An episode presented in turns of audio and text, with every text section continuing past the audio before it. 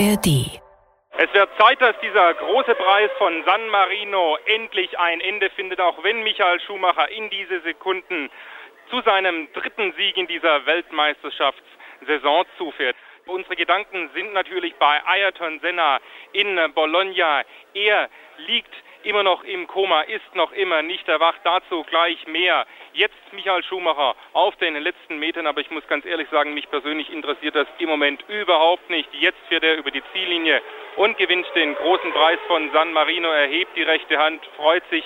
Allerdings wird das wohl nur ein Ausbruch sein nach dieser Anstrengung. Innerlich wird es wohl bei ihm ganz anders aussehen. Also Michael Schumacher gewinnt diesen dritten Lauf zur Formel 1 Weltmeisterschaft. Der 1. Mai 1994. Trauriger Höhepunkt des dunkelsten Wochenendes in der jüngeren Formel 1-Geschichte. Zwei Tote an einem Wochenende. Die haben mich zum ersten Mal natürlich, äh, zuallererst mal äh, zum Stutzen gebracht und äh, zum Überlegen gebracht, ist das eigentlich der Sport, äh, der mir so viel bedeutet, dass ich ihn weiter betreiben möchte. Weil ich habe zum ersten Mal überhaupt mich mit dem Tod auseinandersetzen müssen in dem Sport, den ich so liebe. Ich meine, in all den Jahren, Go-Kart und egal was, ich bin nie direkt damit konfrontiert worden, dass man dabei ums Leben kommt. Der Österreicher Roland Ratzenberger stirbt am Samstag im Qualifying. Und der dreimalige Weltmeister Ayrton Senna zwei Stunden nach dem Rennen am Sonntag. Michael Schumacher spielt in diesem Drama eine tragende Rolle.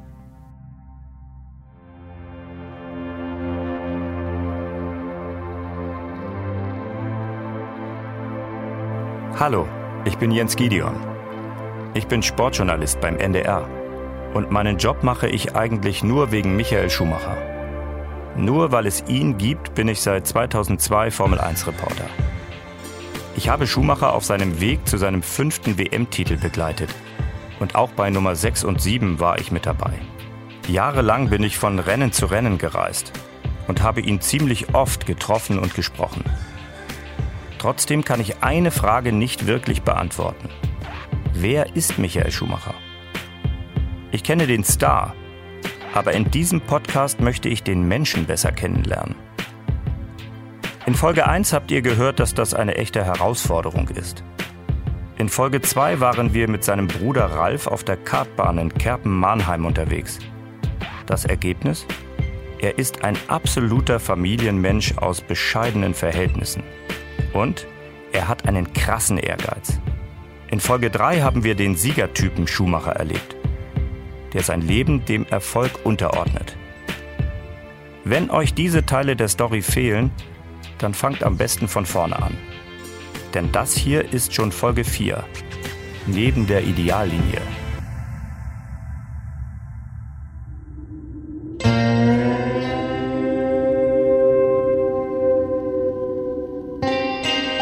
Ihr hört. Schumacher. Geschichte einer Ikone. Ein Sportschau-Podcast des Norddeutschen Rundfunks.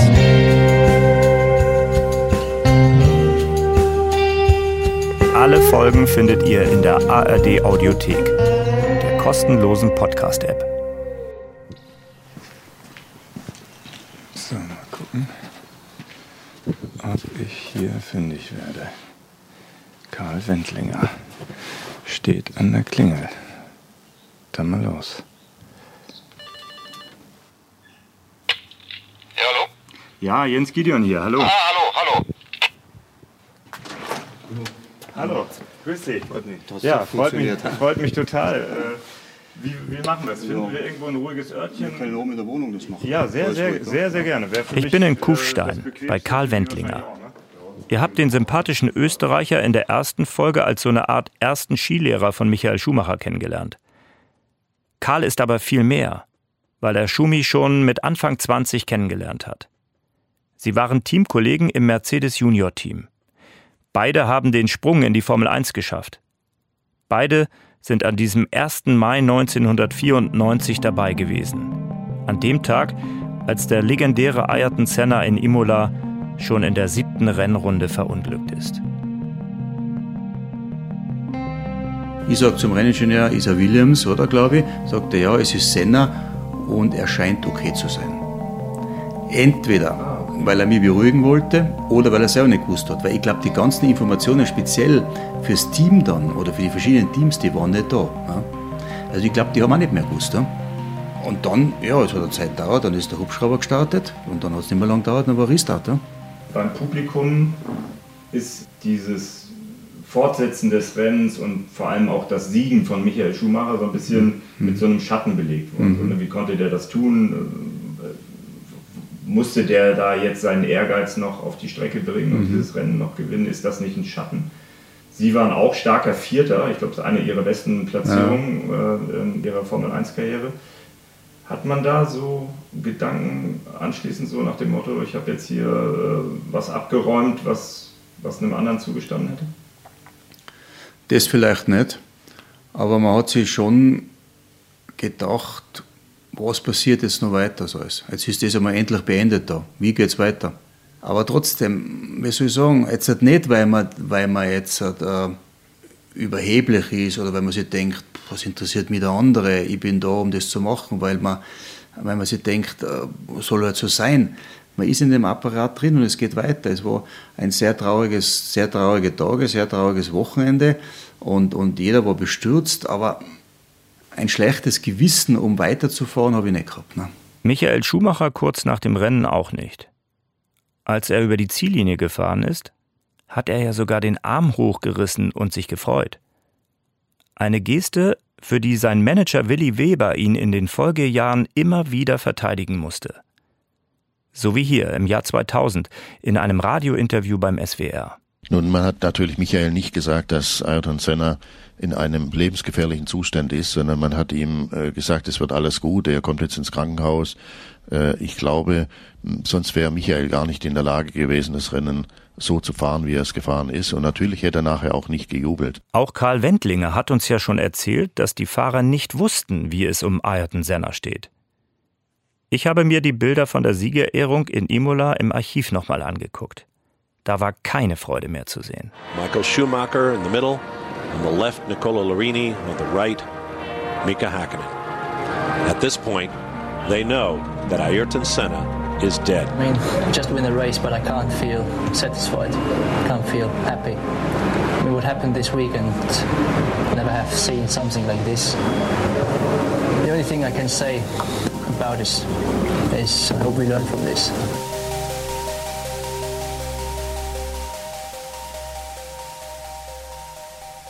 I hope we learn from this.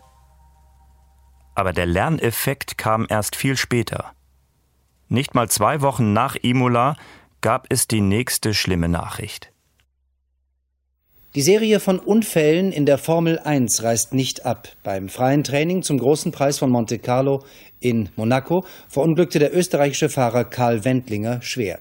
Der Mercedes-Sauber-Pilot fuhr mit 270 Stundenkilometern in die Leitplanken. Dabei zog er sich nach Angaben der Ärzte ein Schleudertrauma und Gehirnprellungen zu. Wendlinger liegt im Koma. Sein Zustand wird als sehr kritisch bezeichnet. Vor zwei Wochen waren in Imola der brasilianische Weltmeister Ayrton Senna und der Österreicher Roland Ratzenberger tödlich verunglückt. Ja, ihr habt richtig gehört. Karl Wendlinger. Bei dem sitze ich jetzt am Esstisch. Wir trinken Wasser. Fast mechanisch erzählt er von damals. Bei 270 oder 272 km/h gebremst und mit 177 km/h unten in die Reifen eingeschlagen. Schädel-Hirntrauma relativ schwer, in künstliches Koma versetzt worden im Krankenhaus von Nizza, Saint-Roche-Klinik. Und ja, 19 Tage künstliches Koma und dann haben sie mich wieder munter werden lassen. Wie mir damals dann im Nachhinein erzählt worden ist, ohne wirklich zu wissen, was passiert. Ja? Weil welche Funktionen vielleicht beeinträchtigt worden sind oder welche Funktionen überhaupt weg sind, das haben sie damals eigentlich nicht sagen können. Das hat man eigentlich erst dann, jetzt, los, jetzt schauen wir mal, dass er munter wird wieder, dann schauen wir, was los ist. Okay. Das klingt sehr vergleichbar zu dem, was wir über den Zustand oder den mhm. Unfall, die Folgen von Michael Schumacher, ähm, auch da schwere Kopfverletzung mhm. durch einen Aufschlag, auch da künstliches Koma, auch da Unwissen darüber, was passiert, wenn er wieder aufwacht. Denken Sie da oft dran? dass das Ja. Eine sehr große Parallele. Das habe ich mir ein paar Mal schon gedacht, ja. Das habe ich mir schon ein paar Mal so gedacht. Dass es bei mir genauso hätte sein können, dass ich vielleicht überlebt hätte, aber in, in weiß in welchem Zustand. Weil die Ärzte am Anfang schon gesagt haben, also das, das Scanbild vom Kopf schaut nicht besonders gut aus. Ja. Also die Verletzung ist schon gravierend. Und der Arzt, der leitende Arzt in Nizza, dieser Professor Grimaud, hat dann schon zu meinen Eltern gesagt, schauen wir mal, aber wo er sich Sorgen macht, ist der rechte Arm die Beweglichkeit des rechten Armes, ja? weil wegen der Aortesverletzung und so weiter. Wo ich dann in Innsbruck war, schon überst munter überstellt nach Innsbruck, habe ich den rechten Arm schwerer aufbekommen, ja, heben. Und ich mir gedacht, naja gut, rechts bist du eingeschlagen, da wirst du die Schulter gebreit haben. Ja? Und deswegen ist der Arm ein bisschen schwer beweglich. Jetzt haben es mir dann meine Eltern gesagt, nein, nein, da hat sich der Arzt da unten schon Sorgen gemacht.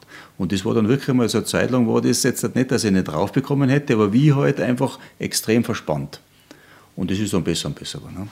Aber sonst habe ich, außer dass ich kein Riechvermögen mehr habe, dass ich nichts mehr, nichts mehr rieche, seit damals ist keine Einschränkung. Ne? Boah, wenn ich das höre, kriege ich schon wieder Gänsehaut. Was für Parallelen zwischen dem Karl von damals und dem Michael Schumacher von heute. Der Österreicher ist allerdings gut zehn Monate nach seinem Unfall schon wieder Formel 1 gefahren. Bei Michael Schumacher das wisst ihr ja genauso wie ich, liegt die letzte Information über seinen Zustand zehn Jahre zurück. Karl Wendlinger nimmt noch einen Schluck, dann hebt er den Kopf und schaut mir direkt in die Augen. Ich muss ehrlich sagen, wenn einer Familie so, sagen wir ein Schicksal oder sowas passiert, dann haben die das Recht zu entscheiden, wie sie es machen wollen. Wie erstaunlich finden Sie, dass nichts, aber auch gar ja. nichts an die Öffentlichkeit bringt? Finde ich sehr erstaunlich. Finde ich echt unglaublich, weil es werden ja sehr, sehr viele Menschen mit ihm zu tun haben. Und von mir hat es ja Fotos gegeben damals aus Nizza. Äh, Intensivstation, ganz am Anfang noch, mit den Schläuchen im Mund und in den Nasen. Das hat es ja gegeben, das Foto. Ist ja rausgekommen. Und bei ihm hat es nichts gegeben bis jetzt. Und das jetzt seit zehn Jahren. Als Karl 1994 mit den Folgen seines Unfalls kämpft, holt Michael seinen ersten WM-Titel. Das hat ihm Respekt eingebracht. Großen Respekt. Aber auch Kritik. Denn bei seinen Fahrten zum Titel war er so oft neben der Ideallinie unterwegs, dass die Bild-Zeitung und ganz speziell mein Kollege Helmut Uhl sich nicht verkneifen konnten, einen besonderen Spitznamen zu erfinden. Der Macher unserer TV-Doku Andy Troll hat ihn getroffen und sich die Geburtsstunde einer legendären Schlagzeile erklären lassen. 94 verbotene Traktionskontrolle, ein Millimeter zu kurze Bodenplatte in Spa und schwarz, schwarze Flagge übersehen, wo er einfach weitergefahren ist. Allerdings nach Anordnung von Priatore. Und trotzdem wurde er Weltmeister. Und dann saßen wir früh in der Konferenz und sagen, ja, das, äh, das ist doch alles nicht rechtens mit dem Auto und so weiter. Und dann habe ich eingeworfen, eine gute Zeile wäre doch einfach Schummelschummi. Zweimal disqualifiziert, zwei Rennen gesperrt und dann noch der Rempler gegen seinen nur einen Punkt zurückliegenden WM-Konkurrenten Damon Hill beim Saisonfinale in Adelaide. Als er nach einem Dreher auf die Strecke zurückkehrte, rammte ihn Hill aus für Schumacher im Reifenstapel, aus aber auch für Hill mit Bruch der Vorderradaufhängung. Ich habe die ganze Zeit da äh, gestanden und habe gedacht, der muss ja jetzt gleich wieder kommen. Und äh, irgendwann habe ich dann mitbekommen, dass auch der Hill aus dem Rennen ist. Und naja, dann hat sich äh, plötzlich alles wieder geändert. Der erste Titel war gleichzeitig der umstrittenste. Aber irgendwie werde ich das Gefühl nicht los, dass Michael Schumacher bei all diesen Tricks nur Beifahrer war. Klar, das Rambock-Manöver beim Finale, das geht auf das Konto seines gnadenlosen Siegeswillens. Aber was ist mit den anderen Schummeleien? Mein TV-Doku-Kollege Andi Troll und ich wollten die Schlagzeile nicht einfach so stehen lassen. Uns interessiert, ob er im Auto wirklich ein Trickser, also ein Schummelschumi war. Andi hat diese Frage deshalb Michael Schmidt gestellt. Der arbeitet für Auto, Motor und Sport und hat Schumacher schon begleitet, als andere noch nicht mal seinen Namen kannten. Schummelschumi. Ist das jetzt eigentlich gerechtfertigt oder nicht? Das war ja nicht, war ja nicht seine Schuld. Der wusste gar nicht, was da, was da passiert im Auto. Ne? Es waren natürlich die Ingenieure, die eben, und das war, war damals Ross Braun, Rory Byrne, Tom Walkinshaw, das, die haben immer am Limit operiert. Immer. Manchmal ein bisschen drüber und wenn sie halt drüber haben sie einen auf die Finger gekriegt, dann sind sie wieder einen Schritt zurückgegangen. Das war so üblich im Motorsport und ist teilweise auch heute noch so. Red Bull ist da so ein bisschen ein Abziehbild. Dann kam der Michael aber viele, viele Jahre später und hat, irgendwie hat er erfahren, dass ich den Ausdruck in Bild geprägt hatte und sagt, pass auf, du hast den Schummelschummi erfunden, jetzt sorg auch dafür, dass er wieder weggeht. Wie du fragst, ist er heute noch in den Köpfen. Ja? Und ich muss sagen, es tut mir noch nicht mal leid, weil es hat es damals getroffen. Er ist sehr, sehr oft in der Grauzone gefahren. Und manchmal ein bisschen über der Grauzone weg und dann wieder rein und dann wieder raus und wieder rein. Und, Achtung, Wortwitz, im Reinfahren war Michael tatsächlich ein Meister. Nach dem Rammstoß im Finale 94 gab es drei Jahre später wieder einen. In der Formel 1 endete das entscheidende Rennen im spanischen Jerez für Michael Schumacher mit einem Fiasko. Nach einem furiosen Start sah er lange Zeit wie der neue Weltmeister aus. Doch in der 48. Runde gab es die spektakuläre Karambolage mit seinem schärfsten Rivalen Jacques Villeneuve, der sich schließlich den WM-Titel holte. Zwei Boxenstops und zwei Drittel des Rennens waren absolviert, als Schumachers Vorsprung auf Villeneuve immer mehr zusammenschmolz. Der sah seine Chance zum Überholen gekommen, zog innen vorbei, als der Ferrari-Pilot die Kurve zumachte. Ein Fehler Schumachers, der an seinen Unfall 1994 in Adelaide erinnerte. Damals wurde er Weltmeister, diesmal ging er jedoch leer aus. Um ehrlich zu sein, äh, glaube ich, habe ich da schon schwierige Momente mitgemacht. Und muss ganz ehrlich sagen, seitdem ich äh, meine Kleine habe, die Gina, bin ich da eh ein bisschen relaxter und, und ausgeglichener und sage ganz einfach, es gibt Wichtigeres im Leben wie den Rennsport. Und der Rennsport hat seine positiven, seine negativen Seite. Und heute war, wieder, war halt eine negative äh, Situation für mich. Michael hat sich da manchmal seine eigene Welt gebastelt, finde ich. Er lässt sich zwar von seinem Ehrgeiz treiben, aber er will auch, dass die Kollegen ihn mögen. Er will ein glänzendes Denkmal ohne Flecken. Deswegen wollte er sich immer wieder selbst erklären. Hier hört ihr ihn. 1997, in seinem zweiten Jahr bei Ferrari, nach dem Vorfall mit Villeneuve. Wenn man das so sehen möchte, dann, dann muss man mir eigentlich Absicht unterstellen, jemanden aus dem Rennen rauszuholen. Und ob es Absicht war, äh, jemanden aus dem Rennen rauszuwerfen oder Absicht äh, war, meine Position zu verteidigen. Ich glaube, das sind zwei ganz wichtige Punkte, die man unterscheiden muss. Und das Letztere trifft äh, für mich zu, weil ich ganz klar meine Position verteidigen wollte, aber das eben nicht auf die richtige Art und Weise getan habe. Und es wäre eigentlich äh, sehr schade, wenn man nach äh, einer solchen Situation schon den Glauben verliert, weil ich glaube, man muss das Gesamte sehen, was bis jetzt in der, in der Karriere stattgefunden hat und darf nicht alles an einem Bruchteil von einer Sekunde abhängig machen. Okay, machen wir nicht. Aber der Weltverband FIA hat das damals getan. Mega harte Strafe. Alle WM-Punkte des Jahres 97 aberkannt. Wie rücksichtslos war Michael Schumacher wirklich unterwegs? Das kann aus meiner Sicht vor allem jemand beurteilen, der ihn an den Rennstrecken dieser Welt aus nächster Nähe erlebt hat. Der frühere Mercedes-Motorsportchef Norbert Haug ist so einer. Er kennt ihn als enger Wegbegleiter im Mercedes Junior Team, als Konkurrent und später auch als Fahrer im eigenen Rennstall. Andi Troll und ich haben Norbert Haug in einem Hotel am Stuttgarter Flughafen getroffen. In einem schmucklosen Konferenzraum. Funktionale Tische, Holzboden, okay. schwere Gardinen. Gut, läuft. Er war der Motorsportchef von Michael Schumachers härtesten Konkurrenten, denn die fuhren ab 1995 nicht mehr nur Williams Renault, sondern mit schnell steigendem Erfolg auch McLaren Mercedes. Wenn es losging, ging es los. Und dann äh, wenn ich Rennfahrer wäre, wollte ich den Michael Schumacher nicht unbedingt gern neben mir in der ersten Startreihe haben. Hm. Ich entschuldige beide Crashs nicht. Klingt, als wären Schumachers Rempeleien auf der Strecke schon vergessen. Rennfahrerischen Instinkt. Huch, da kommt einer, was mache ich als erstes? Ich mache was, was ich mir gar nicht überlegt habe. Und das soll nicht, das soll nicht entschuldigen, was er gemacht hat. Aber das ist der rennfahrerische Instinkt.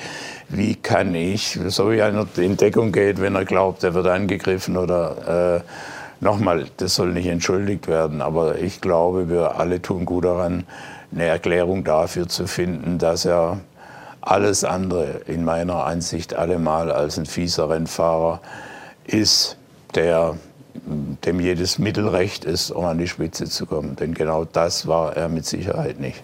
Aber das wurde ihm ja oftmals unterstellt Ja, ja. eigentlich. Ja klar, aber wenn du besser bist als alle anderen, dann tun viele, äh, tun sich viele leicht zu sagen, der ist ja nur so gut, weil er so kompromisslos ist und den anderen die Räder abfährt. Ich glaube nicht, dass er der Crashkönig war und ich weiß, ich glaube auch nicht, dass er der Ich fahre den anderen ein Rad ab König war. Da kenne ich ganz andere, die ganz viel weniger Siege und ganz viel mehr Crashs gehabt haben. Ich sitze in diesem Konferenzraum im Stuttgarter Airport Hotel einem Norbert Haug gegenüber, der wehmütig wirkt, wenn er an Michael Schumacher denkt. Er verklärt die Geschichten von damals fast ein bisschen. Er hat seinem Kumpel Schumi jeden noch so heftigen Moment von damals, als sie übrigens Konkurrenten waren, längst verziehen.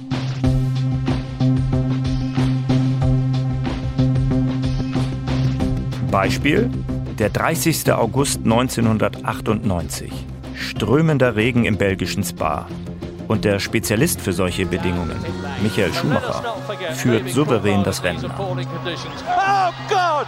Michael Schumacher hits David Coulthard and is out of the Belgian Grand Prix. Michael Schumacher fuhr nach dem Auffahrunfall mit nur noch drei Rädern zurück in die Box und musste seinen Ferrari dort abstellen. Als das Rennen zu Ende war, ist er dann mit erhobener Faust die Boxengasse runtergerannt und auf den schottischen McLaren-Piloten David Coulthard zugestürzt. Aber die Diskussion bei uns an der Box hat sich dann schnell erledigt, als unser Tankmann von hinten sich ins Gespräch gemischt hat und nach vorne geguckt hat. Das weiß ich noch wie heute. Das war dann doch besser, weil der war irgendwie eine, eine andere Gewichtsklasse wie der Michael. Und das war ja auch, war ja Jean Todt dabei, der spätere FIA-Präsident, der Stefano Domenicali übrigens auch ganz interessant, der, der heutige Formel 1 kommerzielle Boss. Alle sind sie dem Michael hinterher gerannt, die Boxenstraße runter in Spa. Und ich, ich war auch, ich als sein Bekannter und Freund, ich habe mich da, aber ich war auch wie angewurzelt und gesagt, was macht er denn jetzt? Das geht ja ratzfatz. Aber wie gesagt, der Tankjunge hat es schon geregelt, indem er mal sie aufgebaut hat. Und später haben wir darüber gelacht. Also wir haben Feste auch gefeiert, später mal in Hockenheim, Jahre später. Und da haben die sich selbst, haben sie gesungen miteinander, der David und der Michael. Und haben sich da auch lustig gemacht drüber, ein paar Jahre später. Also sollte nicht passieren, ist aber passiert, ist aber nichts passiert, was Personen verletzt hätte. Nur ein Jahr nach dieser Episode war niemandem mehr zum Lachen zumute. Am 11. Juli 1999 ist Michael Schumacher nämlich mal so richtig von der Ideallinie abgekommen. Allerdings in einem anderen Sinne und durchaus wörtlich zu nehmen. Beim großen Preis von England in Silverstone ist Michael Schumacher verunglückt. Kurz nach dem Start rutschte er von der Piste und raste mit hoher Geschwindigkeit in einen Reifenstapel. Nach einer ersten Diagnose sprachen die Ärzte von Brüchen am rechten Schien- und Wadenbein. Schumacher habe aber weder Kopf- noch Wirbelverletzungen erlitten. Er wurde umgehend in der Unfallklinik von Northampton operiert. Der Unfall geschah direkt in der ersten Runde an einer der schnellsten Passagen der Strecke. Wie die Datenauswertung ergab, versagten die Bremsen, sodass Schumacher fast mit Höchstgeschwindigkeit in die Reifenstapel knallte. Bange Minuten vergingen für die Teammitglieder und die unzähligen Fans, ehe feststand, dass sich der zweimalige Weltmeister trotz des heftigen Aufpralls nicht schwerer verletzte. Viele Jahre später erinnert sich Michael im Fernsehstudio bei Reinhold Beckmann an diesen wohl krassesten Moment seiner Rennfahrerkarriere, als die Bremsen auf der Hinterachse versagt haben. Man konnte nichts mehr machen, außer 1, 2, 3 abwarten. Das ist wie in Zeitlupe dann. Du, du siehst auf dich zukommen, du weißt, du kannst nichts gegen machen und denkst, auch, oh, das tut jetzt ein bisschen weh. Rennarzt Sid Watkins war der Erste an der Unfallstelle und Michael war halbwegs in Ordnung. Ja, weil ich hatte in dem Moment keine Schmerzen. Ich war praktisch äh, der Situation ausgeliefert und ich habe nur mich äh, selber praktisch analysiert in dem Moment und habe gemerkt, äh, während ich mit, dem, mit unserem Chefarzt da am, am, am Reden war, der mich betreut hat in dem Moment schon, wie mein Pulsschlag dann nach und nach nachlässt, äh, wie es schwarz wird und äh, du bist weg. Und dann denke ich, okay, das war das erste Mal in meinem Leben, dass ich so eine Situation hatte. Das war zum Glück schnell vorbei. Aber das Bein war gebrochen und zwar so kompliziert, dass es operiert werden musste. Die Folge? Sechs Rennen Pause und keine Chance mehr auf den WM-Titel.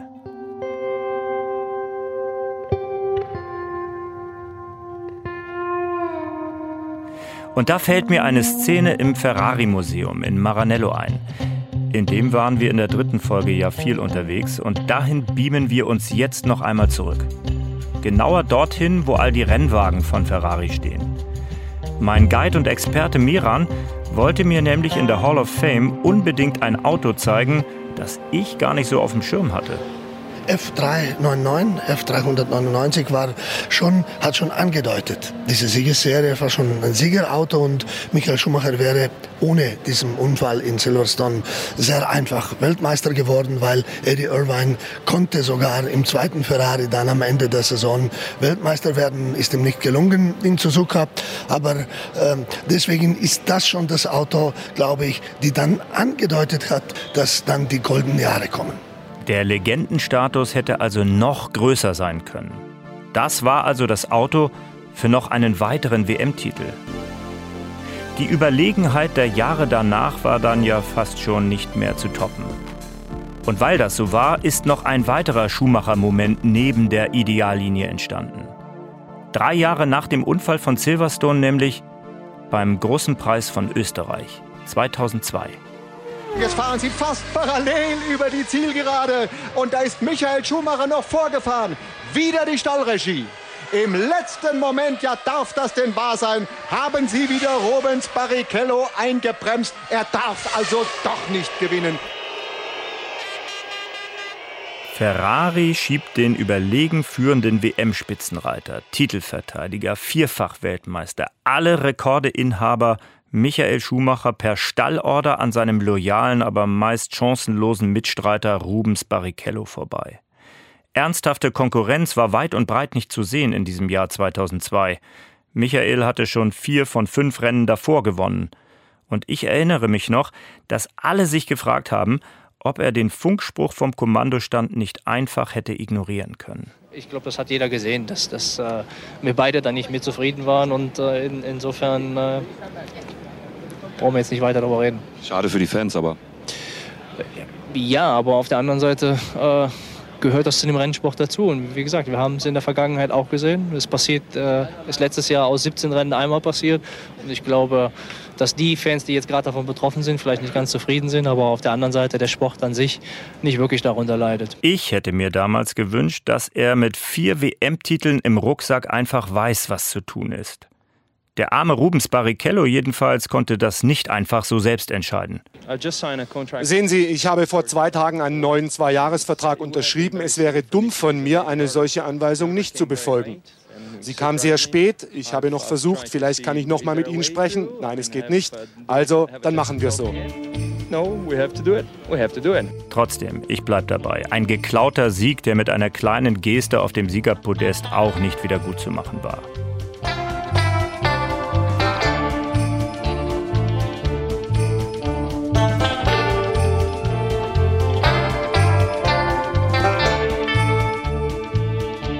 Schumachers Freund Sebastian Vettel war damals noch kein Formel-1-Fahrer.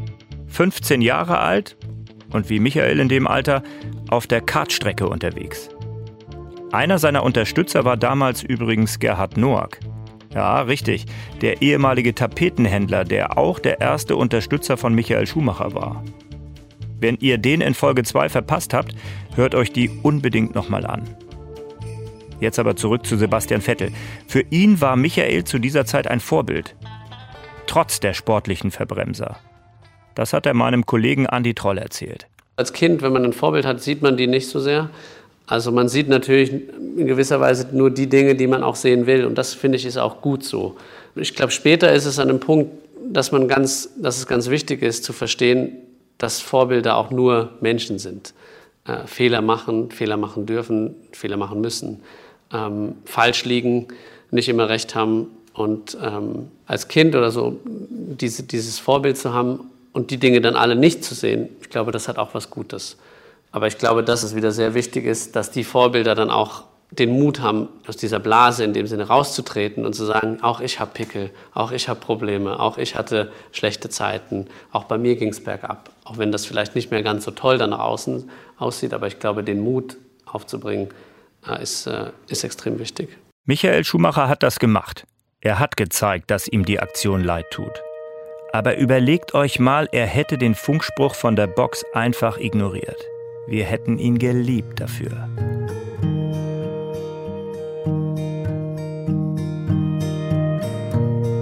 Es gibt Situationen, die zeigen, eigentlich trägt Michael Schumacher das in sich. Bestes Beispiel der 10. September 2000. Ein Meilenstein auf dem Weg zu seinem ersten WM-Titel mit Ferrari. Heimsieg für die Roten in Monza. Und Michael bricht im Laufe der offiziellen Pressekonferenz nach und nach in sich zusammen. Yeah, I think delighted is the wrong word. I have no vocabulary for anything higher than that. I'm sorry, but uh, I'm just happy. I'm just exhausted and yeah. I'm not sure if you're aware, but this is your 41st victory, which puts you in equal second all time with Ayrton Senna. Do those records mean a lot to you? Yes, it does mean a lot to me. Sorry.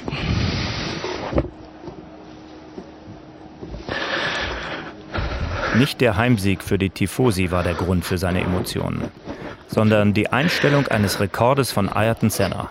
Thanks, Michael. Es war Michaels 41. Rennsieg. Genau so oft hatte der legendäre Brasilianer bis zu seinem tragischen Tod gewonnen. Schumacher trägt diesen 1. Mai 1994 im Herzen. Ich sag's mal so. Am Anfang verdrängt er das Bewegende und Jahre später bewegt ihn das Verdrängte.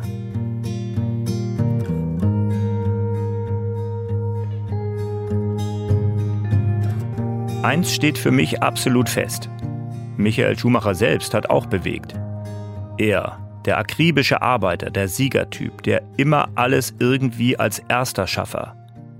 Das ist es, was ihn populär macht. Er ist einer der wenigen, der mit Herz fährt.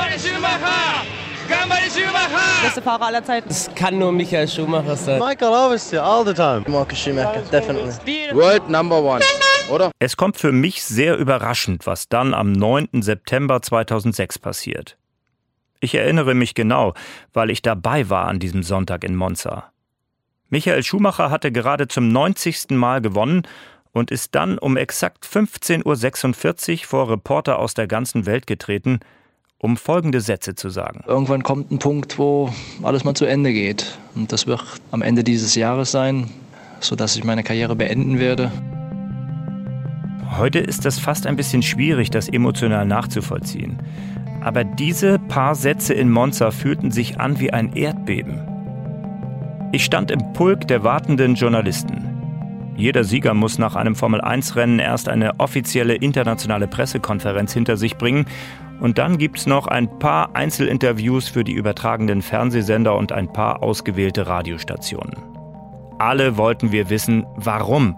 Was ist der Grund für Schumachers Rücktritt? Dass ich der Meinung war, dass die Energie und Motivation und den Aufwand, den man dafür betreiben muss, für die Zukunft mir schwer vorstellen kann, dass ich das noch aufbringen kann. Keine Energie mehr für die Ideallinie. Aber da war ja noch die Chance auf den achten WM-Titel. Rekord. Ich bin also damals weitergereist. Nächste Station, Shanghai, China. Das, wie wir damals dachten, drittletzte Rennen einer Weltkarriere. Und tatsächlich, das wissen wir heute, der letzte Sieg von Michael Schumacher. Und dann geht es in den letzten Bogen vor der Start- und Zielgerade und dann lauert schon die Ziellinie auf ihn und jetzt kommt er hier vor die Haupttribüne und rollt über die Ziellinie. Michael Schumacher gewinnt zum ersten Mal in seiner Karriere den großen Preis von China und wie wichtig ist dieser Sieg, denn heute im 16. WM-Lauf übernimmt er damit erstmals in dieser Saison die WM-Führung und ist seinem achten Weltmeistertitel zum Karriereende, wie würde das passen, einen ganz großen Schritt näher gerückt. Michael Schumacher schlägt Fernando Alonso, der ebenfalls bereits über die Ziellinie gerollt ist. 7 zu 6 steht es in dieser Wertung. Fernando Alonso im Hintertreffen im Endspurt der WM.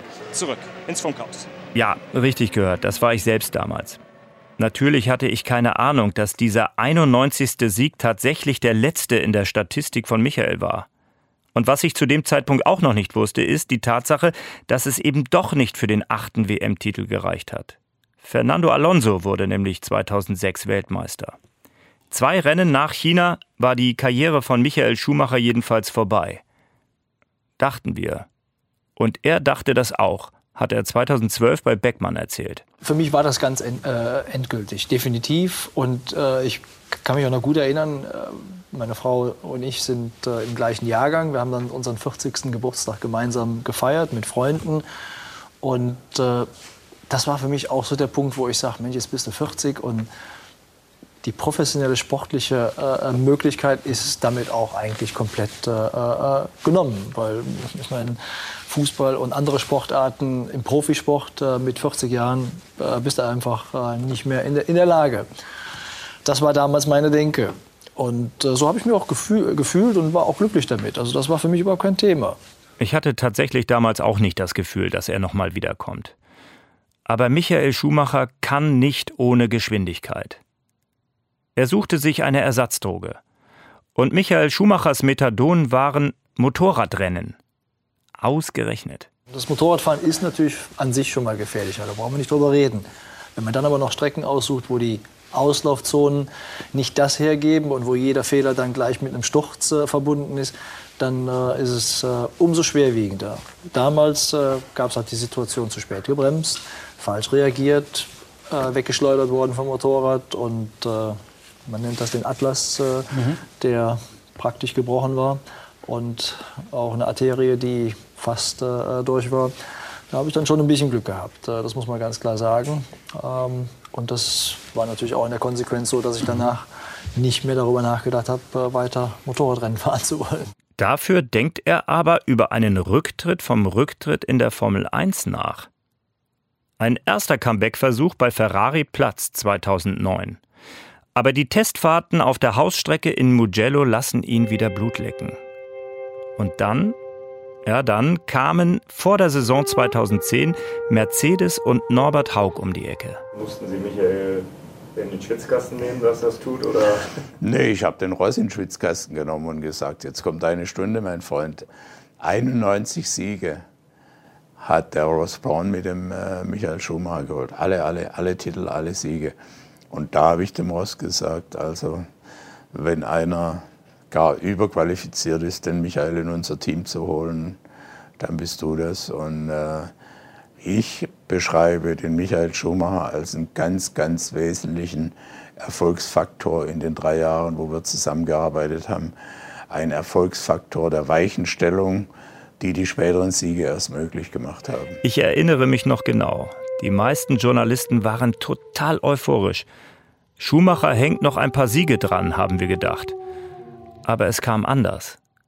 Michael ist hinterhergefahren. Kein einziger Triumph. Und nur ein Podiumsplatz in drei Jahren.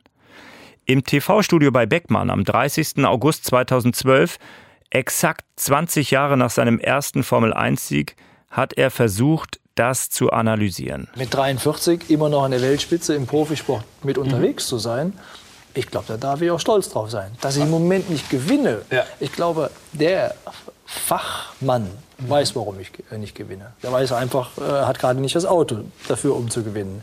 Natürlich stehen sieben Titel und jede Menge Siege und jeder denkt, naja, jetzt geht er zu Mercedes, die haben 2009 die Meisterschaft gewonnen, dann setzt er sich da rein, dann wird er ja auch wieder um die Meisterschaft fahren. War auch meine Denke. Das war der Gedanke, den alle hatten. Genau, das war das, was idealerweise hätte passieren sollen. Ja. Dann analysiert man, warum etwas nicht zustande kommt und stellt fest, ja, ist selbstverständlich, dass das jetzt im Moment nicht möglich ist. Aber er hat es natürlich gehofft. Ich habe ihn in dieser Zeit oft bei den Rennen erlebt. Das war schon ein anderer Michael Schumacher, der da immer neben der Ideallinie unterwegs sein musste. Er gehörte irgendwie nicht mehr wirklich dazu.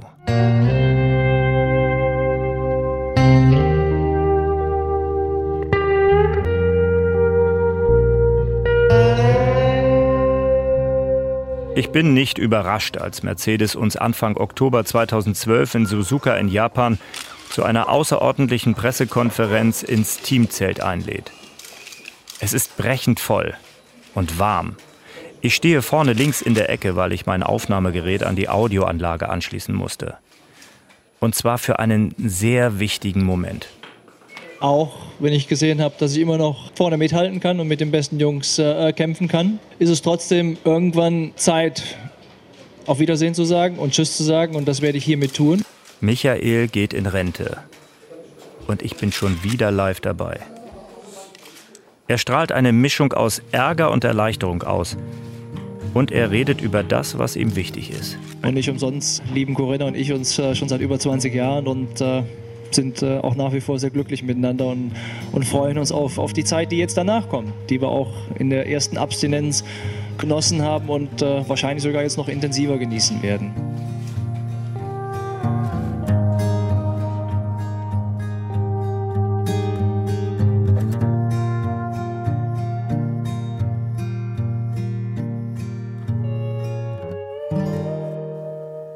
Notizblöcke raus, wir halten fest.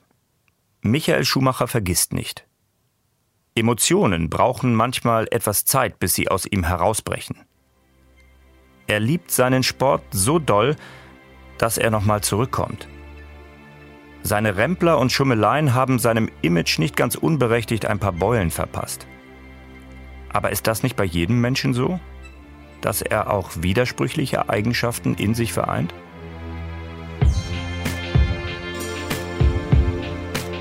Wahrnehmung und Bewertung sind sehr individuell. So entstehen nun mal Ikonen. Und eine Ikone ist er. Das meint auch einer, der selbst eine ist. Basketball-Superstar Dirk Nowitzki. Dass quasi die Leistungen so außergewöhnlich sind, dass man andere Leute begeistert, die vielleicht vorher überhaupt nichts mit dem Sport zu tun hatten. Ich glaube, das macht eine Ikone und ich glaube, das äh, passt alles natürlich sehr gut für auf den Michael. Welche Bedeutung hat Schumacher für die Menschen? Darum geht es in der nächsten und letzten Folge dieses Podcasts.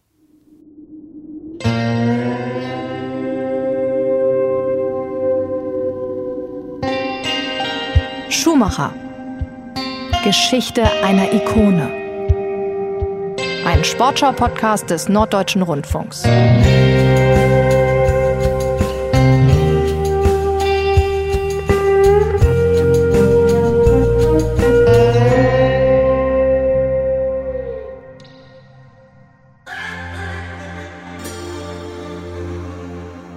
Autor und Host ich, Jens Gideon. Redaktion Martin Seidemann.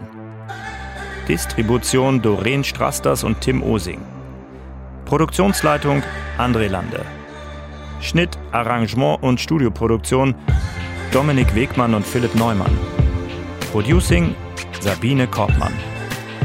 Sounddesign und Musik Bente Faust. Honig und Gold. Archivrecherche Daniel Folges. Ganz herzlichen Dank an Miran Alisic und Andy Troll für die unverzichtbare Unterstützung. Schaut euch unbedingt die Doku-Serie Being Michael Schumacher von Andy an. In der bekommt ihr nochmal ganz andere Geschichten geliefert.